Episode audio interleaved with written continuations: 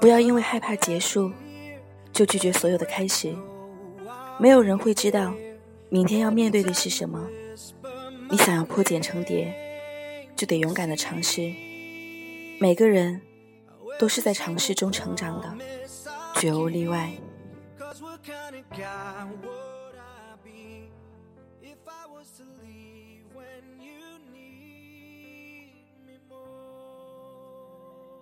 你说我不爱种花，因为害怕看见花瓣一片片的凋落。是的，为了避免一切结束，你避免了所有的开始。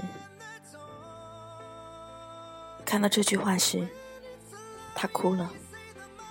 这些年，为了避免结束，他拒绝了太多的开始。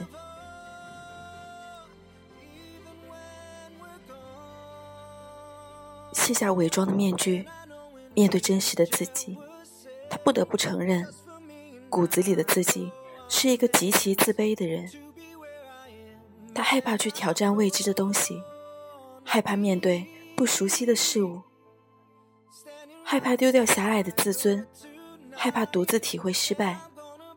所以，很长的时间里，他都像柔弱的小猫一样，蜷缩在自己的世界里。贪图着安逸，维持着那份安全感。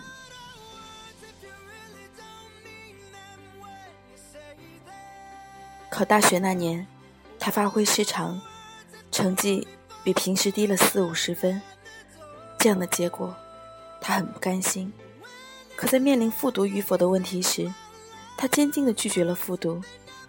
他故作轻松的对周围的人说：“没关系，读哪所大学都一样。”现在找工作又不是单看毕业院校的名气，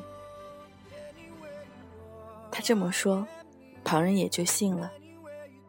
其实，他在背地里哭了好多次，为自己的失败流眼泪，为自己的懦弱流眼泪。他实在害怕，怕复读之后自己再次失常。到那时，那骄傲的自尊该放在哪里？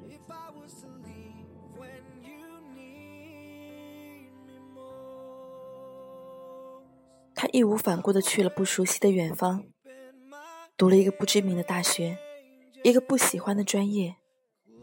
填报志愿的时候，不少人都疑惑：你那么喜欢英文，为什么不读英语专业？他说：“英语现在已经是辅助专业了，读不读都无所谓的。学其他专业的同时，也能自学英语。”这样的解释听起来恰到好处，可谁也不知道，他其实是害怕失败。考语言专业必须得通过口语测试，如果没通过，那么这点唯一的尊严都会变得一文不值。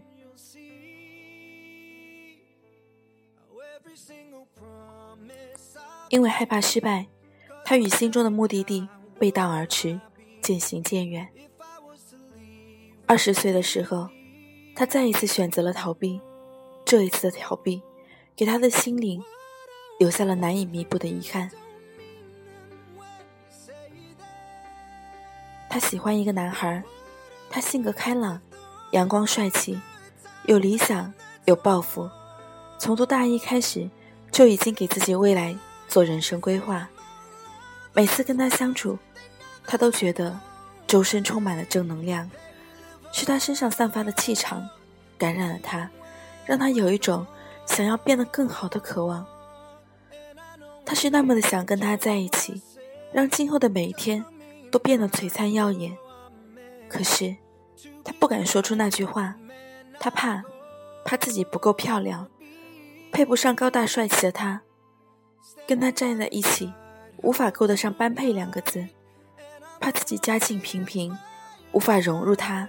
和他那优越的家庭，他想，等自己变得足够优秀，或许就可以坦白自己的心声了。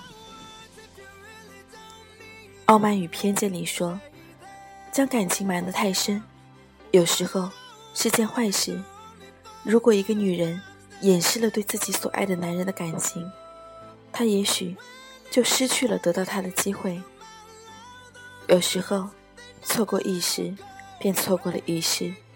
爱情这回事儿，当时没有抓住，过后就只有后悔。没有谁会一直在原地等你。当他毕业后，有了光鲜体面的工作，觉得自己足够优秀时，他已经漂洋过海，在海的那一端，找到了自己的真爱。他嘲笑自己的懦弱和傻气，他始终都不知道自己的心思，又怎么会想到与自己共度余生？现在的自己，虽然已经足够优秀。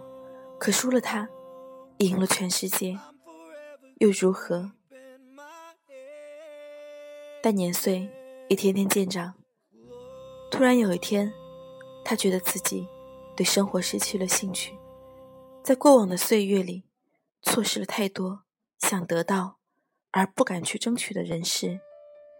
人生的轨迹与理想中的模样大相径庭，留下了太多的懊悔。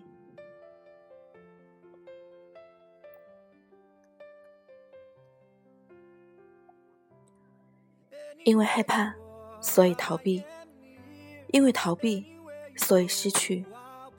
或许是违背心愿，做了自己不想做的事情；或许是隐藏了深埋在心底的感情，错过了最爱的人；或许是畏惧改变而得过且过，放纵了生活，期待许久之后回过头看，才发现。生活已经完全走样，当年出发时的起点，已经与现在不在同一条轨道上。这一切是什么时候转变的？竟然毫无知觉。其实，你怕什么呢？人生最大的一种痛，不是失败，而是没有经历自己想要经历的一切。有些事，尝试了，努力了。就算没有达到预期的结果，也可以坦然拥有。我真的尽力了。